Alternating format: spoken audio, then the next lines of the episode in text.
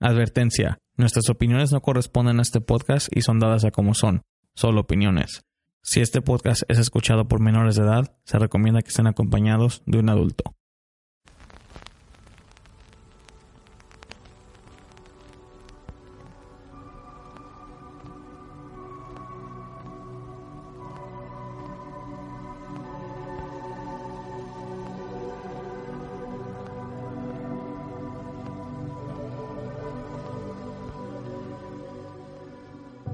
Desde que el hombre existe se ha enfrentado a hechos sobrenaturales que desafiaban la ley de la vida y la sensibilidad de nuestro conocimiento. Ahora que estamos en el siglo XXI, todavía suceden estos eventos y muchos siguen sin explicación.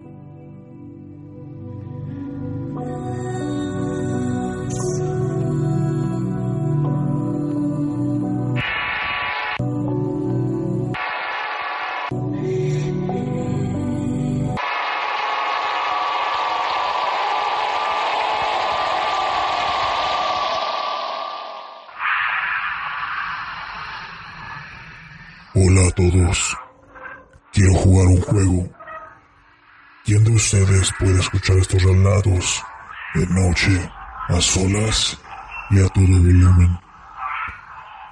Sean bienvenidos a otro podcast de Entre la Oscuridad.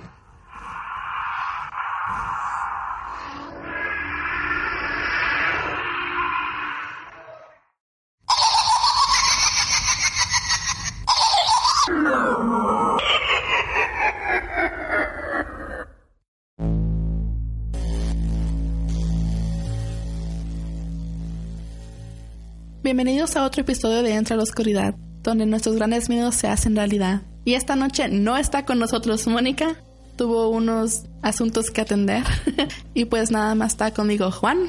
Esta noche va a ser una noche corta. Les tenemos otros tres relatos que sabemos que les van a encantar. Y como mencionó Ana, esta noche no puede estar Mónica con nosotros, pero está con nosotros en espíritu. No, no se ha muerto, pero... Nuestro primer relato nos los mandó Edgar, nos los mandó por correo electrónico y como ya les habíamos mencionado antes, si ustedes no tienen el tiempo o se les hace más fácil mandarnos una grabación, pueden hacerlo. En esta ocasión Edgar nos mandó un relato y ya él puso sus efectos de sonido y su música. Se nos hace interesante ver la, la creatividad de otras personas en este asunto de lo paranormal y cuando ustedes quieran también nos los pueden mandar a entrarloscuridad.gmail.com y escuchen.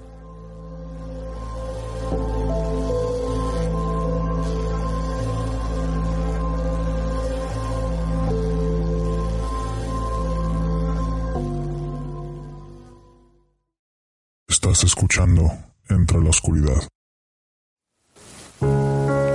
Hola, mi nombre es Edgar de la Ciudad de México. El relato a continuación es algo corto. Esto me pasó alrededor de hace cuatro años.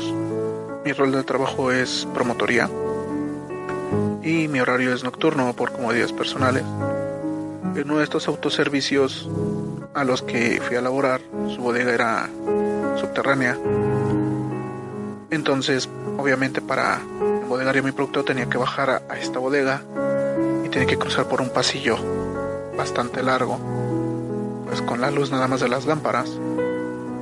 Y esta, en esta ocasión en especial bajé alrededor de las tres y media, cuatro de la mañana. Al pasar por el pasillo, yo solamente escuché un sh, sh, sh, a lo que yo le llamo shushear. No hice caso, me pasó dos veces más, no hice caso. En la siguiente ocasión me silbaron.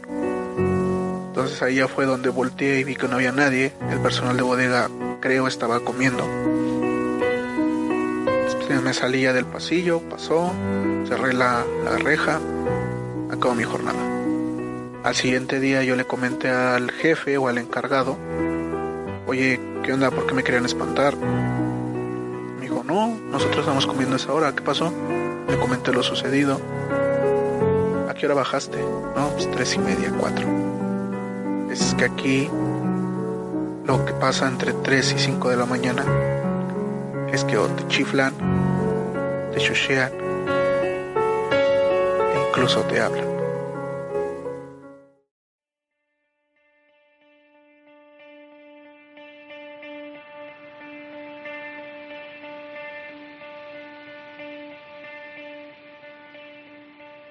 Y bueno, como habíamos mencionado, la opción de, de mandar sus relatos por correo electrónico siempre ha estado disponible y Ana mencionó el correo electrónico que es gmail.com Quiero agradecerle a Edgar por mandarnos su relato y por ahorrarme el tiempo de agregarle la música de fondo ya que él agregó su propia música y le salió muy bien. Es un relato que nos gustó, un relato corto, pero nos gustó mucho sobre lo que sucede en su lugar de trabajo. No sé qué te pareció, Tiana. Se me hizo muy interesante ya que también me acuerdo cuando trabajaba en una oficina. Yo entraba a las 6 de la mañana y era la única en la que trabajaba en ese tiempo y también se escuchaba como que movían, como que movían los gabinetes de la cocina y o como que, que presionaban los botones en un teclado o que movían el ratón y también me sacaba mucho de onda. Sí, casi en muchos lugares de trabajo siempre hay actividad de ese tipo. No es común, pero es, es algo interesante de que de tantos trabajadores te escojan, te escojan a ti o a veces a, o nada más a una persona a que le, le sucedan ese tipo de cosas. Nuestro siguiente relato lo trae Ricardo, al que nos dejó su relato en la página de Facebook de Entre la Oscuridad. Si ustedes quieren hacer lo mismo, están a toda libertad para hacerlo. Y aquí está el relato de Ricardo.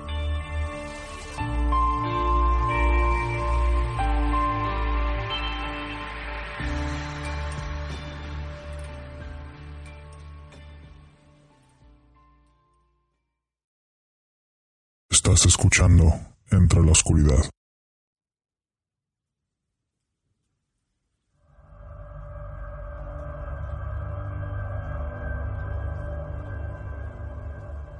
Hola amigos, me llamo Ricardo.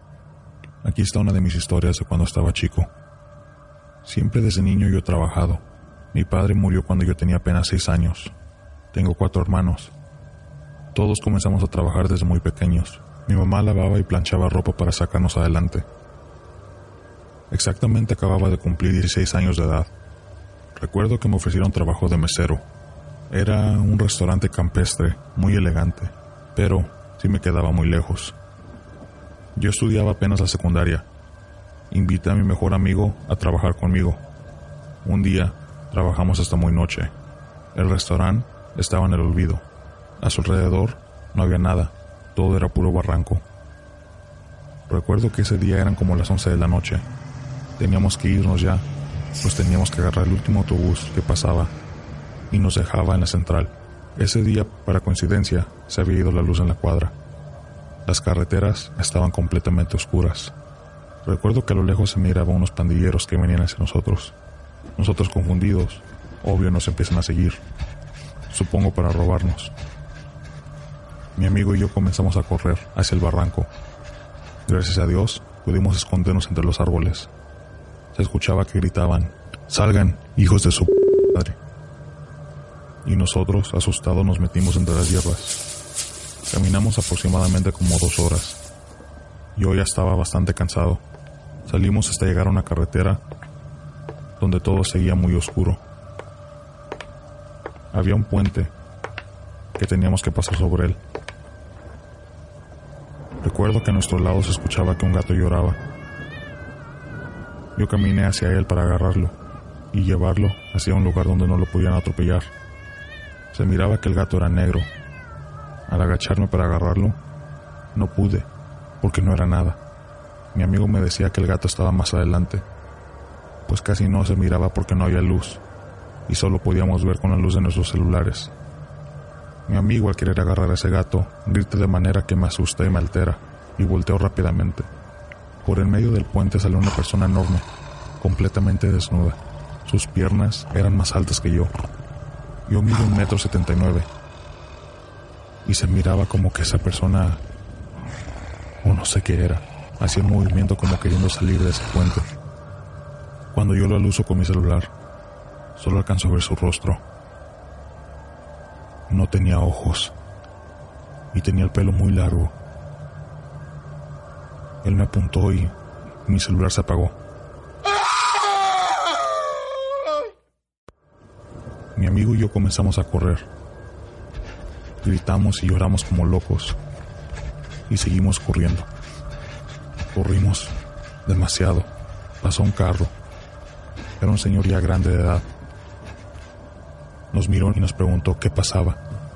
Le contamos lo que nos había sucedido. Y él nos dijo que no anduviésemos yendo a ese lugar, y menos de noche. Nos dijo también que ese puente por donde pasamos, todo mundo le llama el puente del diablo, que por las noches pasan cosas raras, o se aparecían cosas en ese puente. Yo todavía incrédulo, al día siguiente agarro el carro de mi hermano y salí hacia ese lugar. El puente estaba completamente enmayado.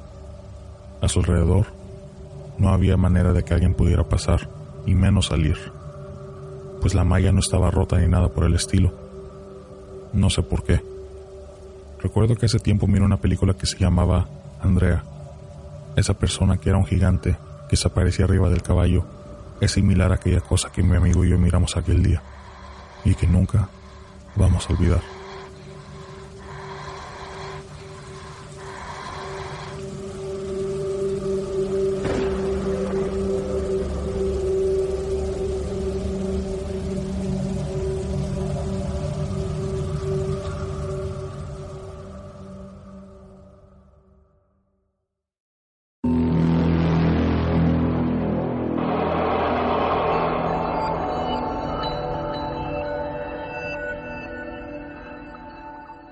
Relato muy interesante al que en México siempre hay ciertos lugares, ya que ya sean puentes o cuevas o ese tipo que siempre las nombran después del diablo, como esta que le dicen el puente del diablo. La criatura se me hace algo interesante, ya que pues es algo al que no estamos dispuestos, sobre todo a como él quiere describir la altura de, este ente. Y es un ente que se, que se manifestó en lo físico. Y, y, de la manera en la que la describe nada más es un ente semidesnudo, sin ojos, con pelo largo. Y también dijo que sobre algo de una película llamada Andrea, que es una película dominicana y no la he visto yo, pero a lo mejor la, la tendré que mirar solo para, para hacer comparaciones, pero tú Ana, ¿qué piensas sobre el relato de Ricardo? Pues como dice él, que quiso regresar para investigar más a fondo qué fue lo que vio o de dónde llegó, pero pues lástima que ya no pudo accesar el lugar. Y sí, no, no dijo una razón por la que es una duda con la que nos vamos a tener que quedar. Y nuestro próximo relato nos lo manda Avocatus. En la caja de descripción dejaremos un link a donde pueden ustedes entrar a su blog. Su blog está en la página de Taringa y aquí está el relato que nos manda.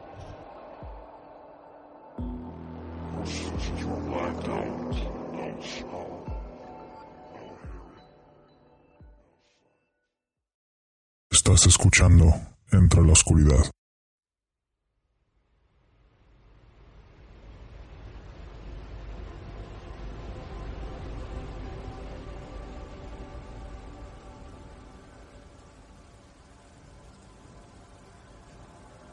Hola a todos. Me llamo Guillermo. No doy mi apellido debido a que no sé cómo repercutiría mi laburo si se llegase a saberse de lo que estoy a punto de contar.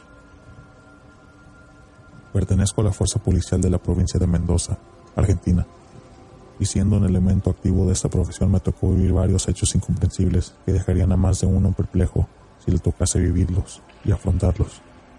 En esta ocasión compartiré solo dos vivencias que han dejado una huella muy honda en mí hasta la fecha. La primera de mis anécdotas sucedía en el 2011 me tocó vivir algo muy particular en mi trabajo. Como bien dije, soy policía. Durante unos breves meses me tocó trabajar en la unidad especial de patrullaje de Godoy Cruz. Una noche mientras estaba en el móvil patrullando del barrio Sol y Sierra, por la frecuencia del Andy, se escucha que una mujer policía pide apoyo, aterrorizada, sin dar mayores precisiones de lo que pasaba en el lugar. Pensando que era un enfrentamiento, llegamos en dos minutos a la zona. Al llegar, encontramos alrededor del móvil una turba de gente exaltada compuesta por los vecinos de la zona y la pareja de uniformados que solicitó apoyo. Cuando le pregunta a la policía si estaba bien qué era lo que pasaba, oímos una risa macabra, perteneciente al de una persona mayor. El origen de la misma provenía desde arriba de la copa de un árbol. Oír aquella carcajada horrenda me dejó anonando. ¿Qué era eso o aquello que nos acechaba desde ese árbol? En eso llegan dos móviles más de apoyo. Los vecinos asustados se dispersan a sus respectivas casas e inmediatamente con los reflectores de los vehículos tratamos de dar y comprobar qué era esa cosa que estaba arriba del árbol. En un momento dado las luces logran su cometido y vemos en el follaje de un árbol mediano a una mujer de unos 50 años semidesnuda, con los ojos totalmente negros. Por la conmoción generada por aquel encuentro, estábamos desconcentrados, como si no fuese creer lo que estábamos viendo. Para nuestra suerte, arriban dos patrullas más a la zona. Esta señora empezó a saltar de árbol en árbol. Por más increíble que parezca el hacerlo, era como si le evitara. Llegaba a unos brincos enormes, algunos con una distancia de 10 metros. Los cinco móviles comenzamos a perseguirla durante un buen rato. En algunos momentos parecía que adquiría un tono verdoso. Varios de mis compañeros le largaron con la escopeta con balas de goma, pero sin hacerle ningún daño. La persecución continuó hasta el parque, precisamente hasta la explanada del Estadio Malvinas Argentinas. En esa época estaban refacciones por lo que se podía ingresar con facilidad. Esta bruja quedó acorralada no tenía más árboles para escapar y estaba rodeada por los cinco móviles. El comisario estaba en una de las patrullas le dice a la señora que levantara las manos y se entregara. Estaba rodeada. Sin exagerar, todos muy asustados, apuntando contra ella con nuestras armas. Algo similar como una escena de thriller policial. La señora levanta las manos y teniéndola a una distancia de 50 metros dijo algo, pero no pude llegar a entenderla. Un efectivo con mucho coraje intenta acercarse para lograr reducirla. Esto no se me va a olvidar nunca. Es aquí que esta cosa se transforma en algo negro, con alas como un águila gigante. Nadie dio la orden. Fue instintivo el tiroteo por nuestra parte.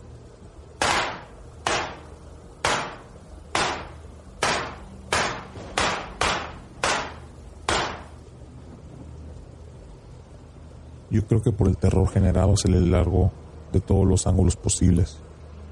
Prácticamente se fue volando hacia el oeste, a donde están los cerros. Aun cuando la perdimos se fue herida. Notamos que se fue herida. Deduzco esto porque habían manchas de sangre en el suelo. Nunca entendimos a qué nos enfrentamos esa noche.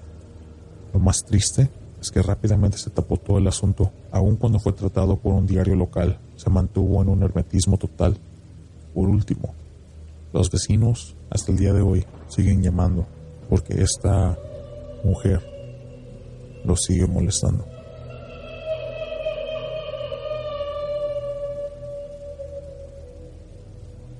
La segunda de mis anécdotas es aún más fresca. Pasó hace un mes, aproximadamente.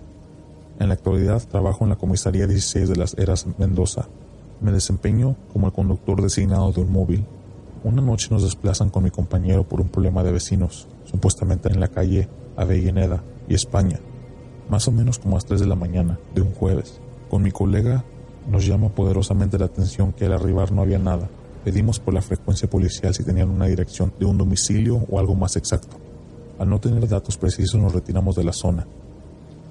Treinta minutos después nos desplazan nuevamente al mismo lugar por un reiterado llamado al 911 al llegar por segunda vez, vemos que las puertas de doble hoja de una vieja casona derruida estaba abierta, de par en par. El interior del inmueble tenía una oscuridad plena. Nos ponemos en alerta por un posible robo domiciliario activo y pedimos apoyo para ingresar al domicilio. Arriba móvil de la unidad especial de patrullaje, por lo que siendo cuatro policías decidimos ingresar. Una pareja se quedaría fuera haciendo guardia y los otros restantes entrarían a la casa. Nosotros fuimos los que ingresamos. Caminar era ya de por sí una odisea total, había una oscuridad absoluta. El silencio solo era interrumpido por el sonido del motor de los móviles que estaban estacionados en la vereda de la calle.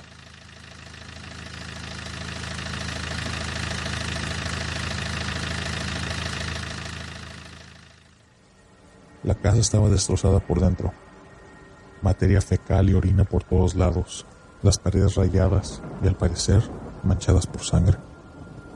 Recorriendo por unos momentos damos con una de las piezas desde donde vemos salir una tenue luz. Nos identificamos como policías, pero no hubo respuesta alguna. Yo abro la puerta y encuentro un altar. Vi un cuadro de un ser con alas y la cara podrida. El cuerpo todo negro, Alrededor de la imagen había un montón de velas negras y cadáveres amontonados de animales putrefactos. El olor nauseabundo a carne descompuesta era muy fuerte. Sin embargo, en aquel escenario dantesco no había nadie. De pronto, un ruido en el patio similar a un gruñido de un animal nos hizo reaccionar a los dos e ir a verificar el origen del mismo. Toda esa situación generó un miedo sin igual, logrando que tanto mi compañero llevara la escopeta lista para accionar y yo sacaré mi arma reglamentaria.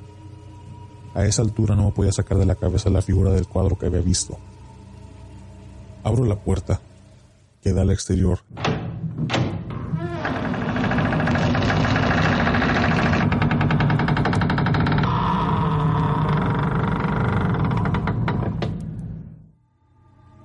y ahí estaba una persona muy delgada de más o menos un metro noventa de estatura, con pelo corto.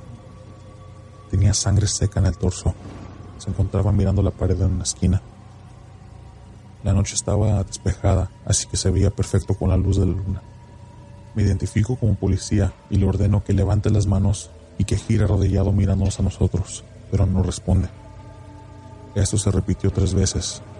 Al no querer cooperar, ni a recibir la respuesta, le entrego el arma a mi compañero. Me acerco cautelosamente y le pregunto cómo se llamaba. Marcelo Godoy, me respondió, y contó además que tenía mucha gente metida adentro. Que les posara rápido, porque si no, los otros nos iban a lastimar. Yo lo esposo y le digo, Marce, ¿qué es esa imagen que tienes en tu pieza? me dice que no sabe cómo, pero que un día se despertó y estaba ahí. Con mi compañero pensamos que se trataba de un enfermo psiquiátrico como tantos otros. Hay muchos enfermos que son expulsados por sus familias y terminan así. Procedimos a llevarlo al móvil para trasladarlo a la comisaría. En ese momento caminábamos hacia la salida, escuchamos desde la pieza que tenía el altar una voz de una persona mayor. Dejen de joder al pobre Marcelo. Ya en la vereda, rápidamente solicitamos directivas a la oficina fiscal número 5 y nos ordenan cerrar el lugar hasta encontrar un familiar de este hombre. Dejamos esposado a este sujeto en el móvil y regresamos al inmueble en busca de aquella persona que nos habló. Más allá de nuestra búsqueda no encontramos a nadie. De pronto comenzamos a escuchar que pateaban el móvil. Era Marcelo que se había sacado las esposas y hablaba como en una lengua rara. Los otros dos policías trataban de calmarlo, pero era en vano. En el quilombo sale un vecino y nos dice que tuviésemos cuidado que él siempre se escapa de la policía. A esta altura estaba aterrado del miedo, así que cerré rápidamente la casa y nos llevamos a la cría. Cuando llegamos a la comisaría, antes de abrir la puerta trasera del móvil, pido ayuda. En total éramos siete policías. Abro la puerta y le digo a Marcelo, ¿lo hacemos por las buenas o por las malas? Él me contestó en un tono burlón, Mira, Martínez, a nosotros no nos vas a intimidar con tu fierrito de juguete tu ropita prestada. Acto seguido se bajó, tranquilo, del vehículo y se sentó en una de las sillas de patio interno que están al lado del calabozo. Se sacó los cordones, completando toda la rutina de un detenido de una manera tranquila. Un olor se hizo presente en el establecimiento, siendo cada vez más fuerte. Un olor como a perro muerto. Lo metemos al calabozo, con tres detenidos más. A todo esto ya eran las cuatro y media. Pasan 15 minutos y se siente que los detenidos nos gritan llamándonos. Nos apresuramos en ir a ver qué sucedía. Los privados de su libertad nos decían que el grandote que habíamos traído se había suicidado. Cuando abrimos las rejas, era verdad, se había ahorcado con los jeans que tenía puestos. Yo le pregunté a uno de los detenidos qué tiempo llevaba así, a lo que me respondió de alrededor de cinco minutos. Me terminan de responder y el ahorcado se a reír desaforadamente. El espanto que nos pegamos todo es indescriptible. Un compañero mío que mide dos metros y quince lo levantó desde las piernas para que no se siguiera lastimando, y este le pega al policía. Fue de tal magnitud que puñetazo lo tiró contra la pared. Fue impresionante. Se necesitó a la guardia entera para reducirlo. Él nos decía que nos conocía a todos y a la mayoría nos llamó por el nombre sin habernos visto nunca. Nadie quería tratar con el loco. Una cosa es ser escéptico, otra es ser un total estúpido y negar lo irrefutable. Por lo menos eso pensaba yo. Desde la fiscalía mandan la directiva que al no encontrar familiares lo trasladáramos a un centro de salud psiquiátrico. Está de más decir que yo no quería hacer el traslado, pero me mandaron igual. Supongo que los otros estaban más atemorizados que yo, Previo a ser revisado por un médico, lo llevamos al hospital, el SOS de Guaymallén. En el trayecto al establecimiento médico, él volvió a dirigirse a nosotros por nuestros apellidos. Martínez y Barrera. Díganle a sus compañeros que tengan cuidado con la calle Independencia y San Martín. No le respondíamos por el miedo que nos generaba y además para no seguir el juego. Al dejarlo en el hospital nuevamente habló con otra voz, agradeció a cada uno y nos dijo que lo perdonáramos, que él estaba cansado y que no lo dejaba ni siquiera morir los bichos. Al siguiente día se escapó y por más increíble que resulte esto a la semana siguiente, matan a un policía en la calle San Martín, Independencia, de las eras tal como nos había dicho Marcelo. Con respecto al destino de este último a comienzos de este mes, se roció con un bidón de nafta y se incineró por cuenta propia. Creer o reventar, ¿no? Gracias.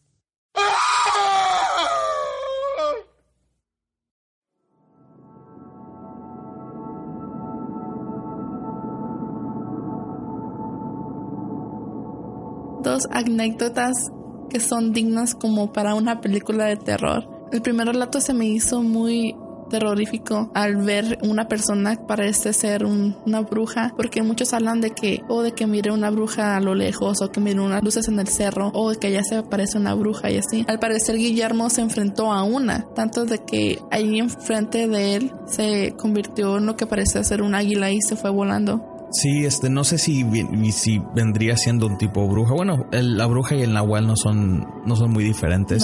Pero Guillermo no fue el único testigo, sino que también sus compañeros este, policías que fueron, no sé, me había mencionado que eran como cinco que iban en, en, automóvil, vieron a este ente o lo que fuera esta persona transformarse y aparte le, hirieron también porque vieron este, manchas de sangre en el piso cuando se, se fue de ese lugar. La primera historia sí me gustó demasiado pero sí me hizo algo muy interesante de que primero la describe como una mujer de más o menos, o ya de, de, la tercera edad, brincando de árbol en árbol y riéndose nomás de ellos y luego sus transformaciones y lo que hace. Es algo muy terrorífico. Nomás imaginarse estar ahí con los demás policías viendo tal cosa y no saber reaccionar más que tener sus, sus armas afuera y apuntar. El segundo relato, ¿qué te pareció? En lo personal se me hace algo difícil al entrar a una casa y ver a una persona que no sabe si está loco o si al ver las velas y el altar y todas las imágenes que estaban adentro, no sabe si tal vez sí está poseído.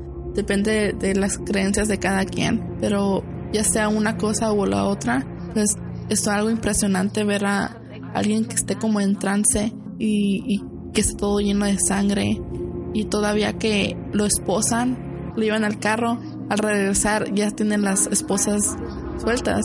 ¿Cómo es posible que una persona normal pueda ser capaz de eso? Y sobre todo también cuando supuestamente se había suicidado, que está colgando ahí en su celda, que todavía despierta o revive y se empieza a reír de ellos. Y también que predijo que uno de los policías iba a fallecer en la misma calle donde él había mencionado.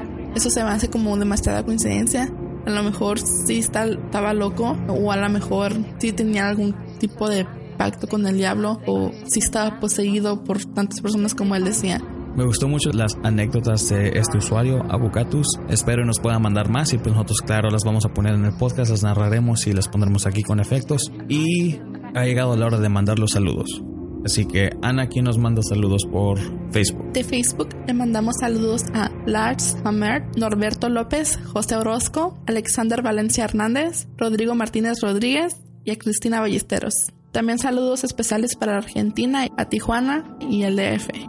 Y por Twitter queremos mandarle saludos a Carl Optimus Maximus, José Murillo Walker, Dario y Imad Y por último también en Instagram mandamos saludos a Desert Punk López, alias El Salcido y también a Cherry Palmer. Y eso fue todo por esta noche. Espero les gustaron esos relatos. Ya saben que los pueden contactar por las redes sociales en Instagram, Facebook, Twitter y también pueden mandarnos un correo electrónico a entrelascuridad.gmail.com nos pueden contactar por ahí si les gustaría participar. Y también no se les olvide que si tienen a un amigo o un familiar que tengan una experiencia paranormal, que se animen para que nos manden sus relatos o que nos llamen y, aquí lo podemos compartir con los demás.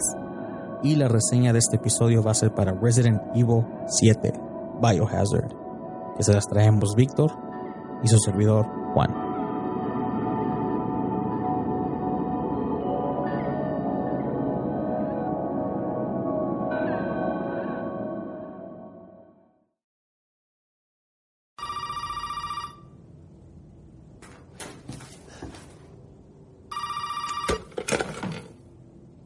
I know who you are. Who, who are you? You will have to say goodbye eventually. But will you be ready?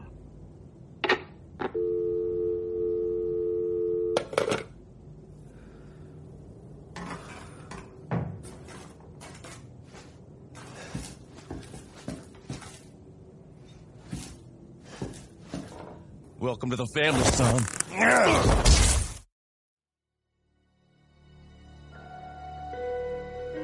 Lleva exactamente un mes de que salió este juego.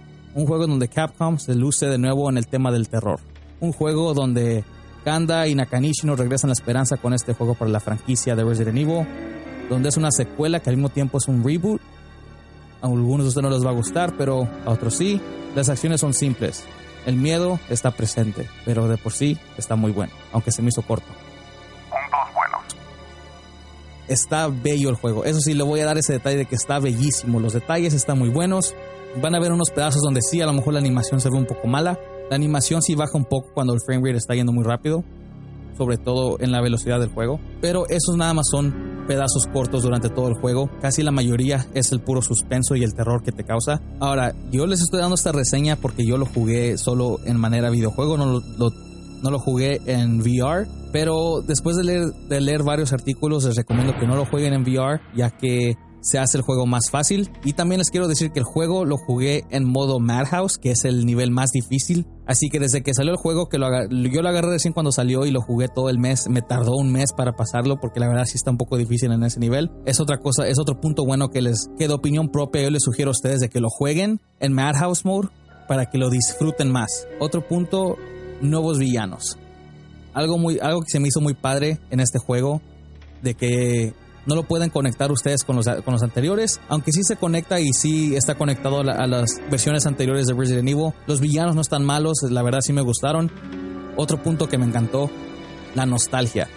Digo la nostalgia porque ustedes van a encontrar, mientras están jugando el juego, van a encontrar fotos, van a encontrar este cameos, van a encontrar todo tipo de cosas que, que les van a recordar a los, a los juegos anteriores. Y son cositas chiquitas, por ejemplo, cuando van a presionar los botones para un código de una puerta, el sonido es, el mismo sonido que se ocupó en el Resident Evil 1. No lo cambiaron para nada, es el mismo. Y eso me encantó. O sea, es una, nostalgia de ese tipo. Los rompecabezas también les pueden recordar al Resident Evil 1, al Resident Evil 2. Sobre todo, todavía sigue el cofre donde pueden guardar ustedes sus cosas. Hay ciertas cosas que mencioné en los puntos buenos, pero también las voy a mencionar en los puntos malos. Los rompecabezas no sé por qué. Jugando el juego en Madhouse Mode, yo, yo, estoy esperando que el juego de veras se haga muy, muy difícil. Pero lo único que se hace difícil en Madhouse, en Madhouse son los villanos. Los rompecabezas siguen siendo fácil. Son lo más fácil que pueden hacer. La verdad, no sé. ¿Cómo puede ser de que el juego de Resident Evil 1 o hasta el segundo o hasta el tercero tenían rompecabezas que te hacían tardar o te alargaban más el juego? Pero en este es algo muy estúpido que lo puedes hacer tú en, media hora. Los rompecabezas duran muy poco, son muy fáciles. Otra cosa, los villanos. A lo mejor, y este va a ser el único spoiler que les voy a dar de esta reseña, pero si ustedes están esperando zombies, mm, pues van a tener que seguir esperando porque no sale ninguno. Solo hay dos tipos de villanos que son los que, los que habitan la casa y los molder, es todo. Después de ahí, pues ya, no hay nada más. Aparte de los jefes que tienen que pelear. Porque si este juego está conectado a los demás, entonces yo quería que me aventaran aunque sea un zombie o un, cambio de uno. Otro punto malo, las armas. Yo sé que había mencionado que las armas estaban bien y tenían su cierto uso, pero eso no significa que también ustedes la pueden usar contra los villanos. Sí pueden, pero ese es el problema. Hay, hay demasiadas, o sea, puntos finales. El juego lo pueden disfrutar, se los recomiendo, es un juego que sí creo que deberían de jugarlo. Yo sé que a lo mejor a mí en lo personal no me gustó tanto, no se me hace el más fuerte de la franquicia. Para mí el más fuerte de la franquicia sigue siendo el segundo y el cuarto está después de ese. No quiero que tengan tanta esperanza en el juego porque la verdad eso fue lo que pasó conmigo, de que al principio me sacó de onda y me decepcioné de que por si no me conocen, yo soy de ese tipo de que si algo me encanta lo tengo que jugar, sea un juego, una película, un libro, lo que sea, lo voy a leer, lo voy a ver, lo voy a jugar más de tres veces y este creo que con una ya es más que suficiente. Si le dieron una calificación le dieron 6 de 10, eso no significa que está muy mal, o sea, está un poquito above average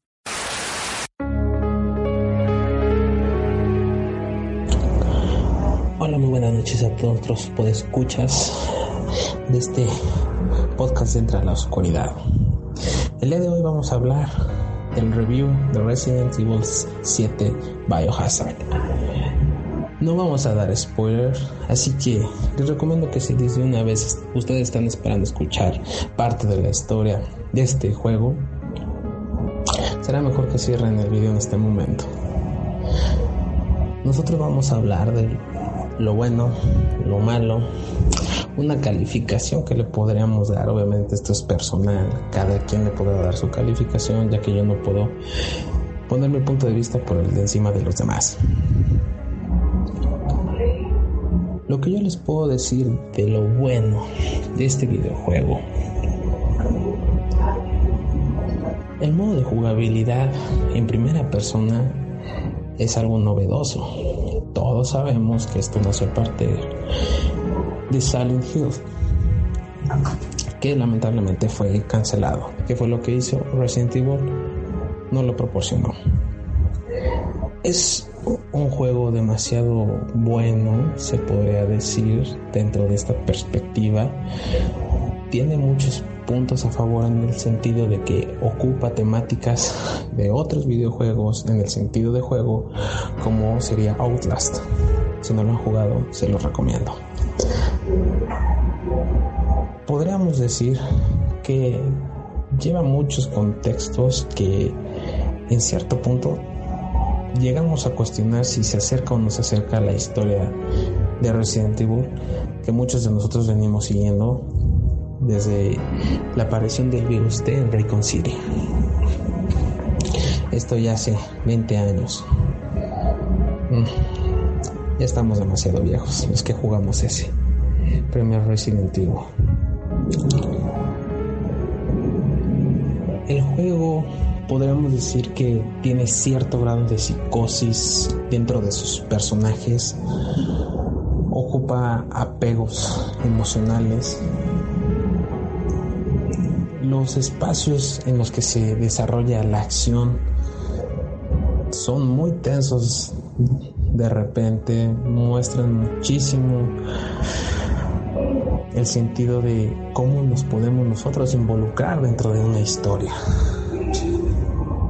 Ya que de eso se tratan los videojuegos, de hacernos entrar en la historia, de involucrarnos en la historia, de hacernos sentir una ansiedad, un temor, una fascinación por lo que vendría siendo el videojuego en sí. Si me preguntaron a mí, prefiero los primeros tres. O el cuatro, que fue un gran avance para ellos. Esto nos conlleva a los puntos malos que tiene esta historia dentro del mismo juego, la modalidad de primera persona deja de ser muy novedosa en el momento en el que es buscar ítems, los cuales están demasiado escondidos. Muchas veces te pierdes en el mapa si es que no encuentras algún ítem. El espacio es demasiado pequeño dentro de donde se desarrolla la historia podría decir que es demasiado pequeño ya que es una granja, por así decirlo, donde se desarrolla la historia, una laguna donde está sucediendo este evento. Desde un inicio uno espera escuchar a Chris Redfield, Jill Valentine, la CIA Umbrella y la realidad es que solamente te lo llegas a encontrar en ciertos easter eggs que están regados por todo el mapa. Lamentablemente estos easter eggs están demasiado escondidos.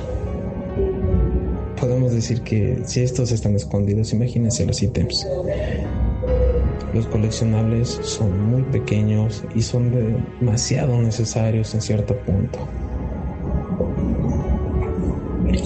el juego se convierte en, cierto punto en una búsqueda de ítems para poder seguir mejorando, se convierte en una progresión de personaje, en darle más fuerza al personaje. Eh, eso dentro de Resident Evil jamás lo hemos visto. La verdad es que llega a cierto punto en el que la historia se vuelve demasiado tediosa ya que, como dije anteriormente, al convertirse en un juego en el que tienes que buscar ítems, segundo, el espacio donde se desarrolla la historia es muy pequeño, tienes que estarte moviendo demasiado sobre esos mismos lugares. Tienes que buscar la forma de resolver puzzles, que podemos decir que eso es una parte positiva dentro de los juegos que siempre se han mantenido. Pero pareciera que más bien lo que quiso hacer Resident Evil 7 fue ganar dinero. Lo extraño. Decir que lo extraño dentro de esta historia es el hecho de que desde un inicio no se apega para nada a la cronología de Resident Evil como tal, sino que es una bifurcación muy grande dentro de la historia. Deja muchas preguntas que hacer en lugar de adentrarte más dentro de la historia, la realidad es lo único que hace es darte muchísimas más preguntas de qué en realidad están pensando, qué carajos es lo que están pensando hacer estos productores con este videojuego. Dentro de mi calificación personal para Resident Evil 7, le doy un 7. A pesar de que disfruté demasiado demasiado el videojuego por sus entornos cerrados, lúgubres, la visibilidad que podía llegar a tener a cierta distancia, como si en realidad tuvieras una lámpara, lo cual se me hace muy estúpido. No conozco a nadie que en estos días siga teniendo lámparas tan pequeñas que alumbren a tan corta distancia. Pero aún así el videojuego es muy disfrutable en aspectos psicológicos, de tensión, y de terror. Y terror entre comillas. En cuanto a historia, no. Así que, si ustedes gustan jugarlo por el simple hecho de ser Resident Evil, se los recomiendo. Pero si ustedes están esperando saber más de Resident Evil, conocer una nueva plaga, conocer una nueva historia, una nueva trama dentro de este universo tan extenso, tan vasto y tan hermoso que es Resident Evil, no se los recomiendo. Esa sería mi, mi reseña particular. Y como afirmé desde un inicio, esto solamente es un punto de vista propio. Cada quien tendrá el suyo. Y de antemano les agradezco por haber escuchado, por seguirnos prefiriendo a nosotros. Suscríbanse por favor, dejen su like. Se los agradeceremos mucho ya que así es como sabemos nosotros si estamos haciendo un buen trabajo si de plano no les está pareciendo nuestro trabajo y necesitamos mejorarlo. Estamos abiertos a sugerencias. Este fue Víctor. Que tengan una tétrica noche, mañana, tarde. Disfruten su vida.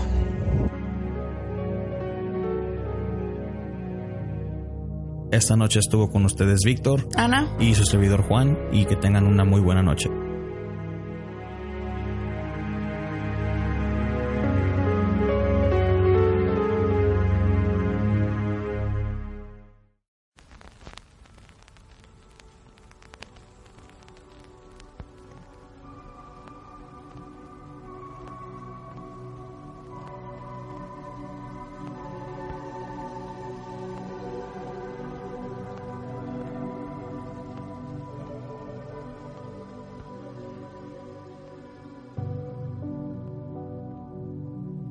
Muchas gracias por escuchar nuestro podcast de Entra en la Oscuridad, donde nuestros grandes miedos se hacen realidad. Recuerden compartir nuestras emisiones en sus redes sociales y agregarnos en facebook.com diagonal ELO podcast. También nos pueden agregar en Twitter e Instagram bajo arroba ELO-podcast. Si les gustaría ser Patreon de este podcast, pueden aportar a este proyecto bajo patreon.com diagonal ELO podcast. Cualquier cantidad es bien recibida y agradecida.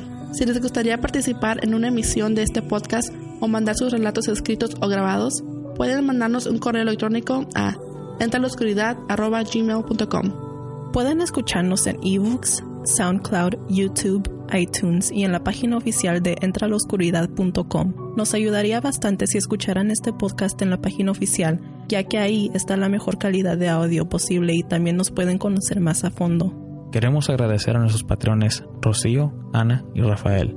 Gracias a ustedes, este proyecto está progresando. De parte de Ana, Mónica, Víctor y su servidor, tengan una muy buena noche.